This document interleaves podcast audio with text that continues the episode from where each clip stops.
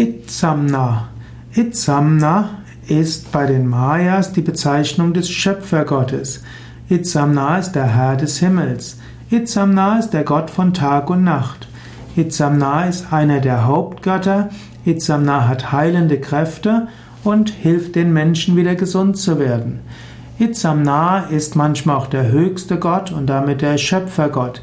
Insbesondere die, bei den Mayas Yucatans war Itzamna die Bezeichnung für den höchsten Gott.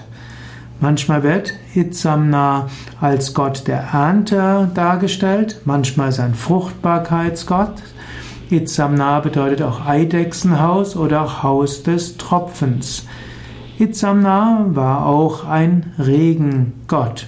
Es gibt verschiedenste Darstellungen von Itzamna und so soll es heißen, dass Itzamna letztlich äh, verschiedenste Gestalten annehmen kann. Man könnte sagen, es gibt Gott erscheint den Menschen in der Gestalt, in der sich Menschen ihn vorstellen.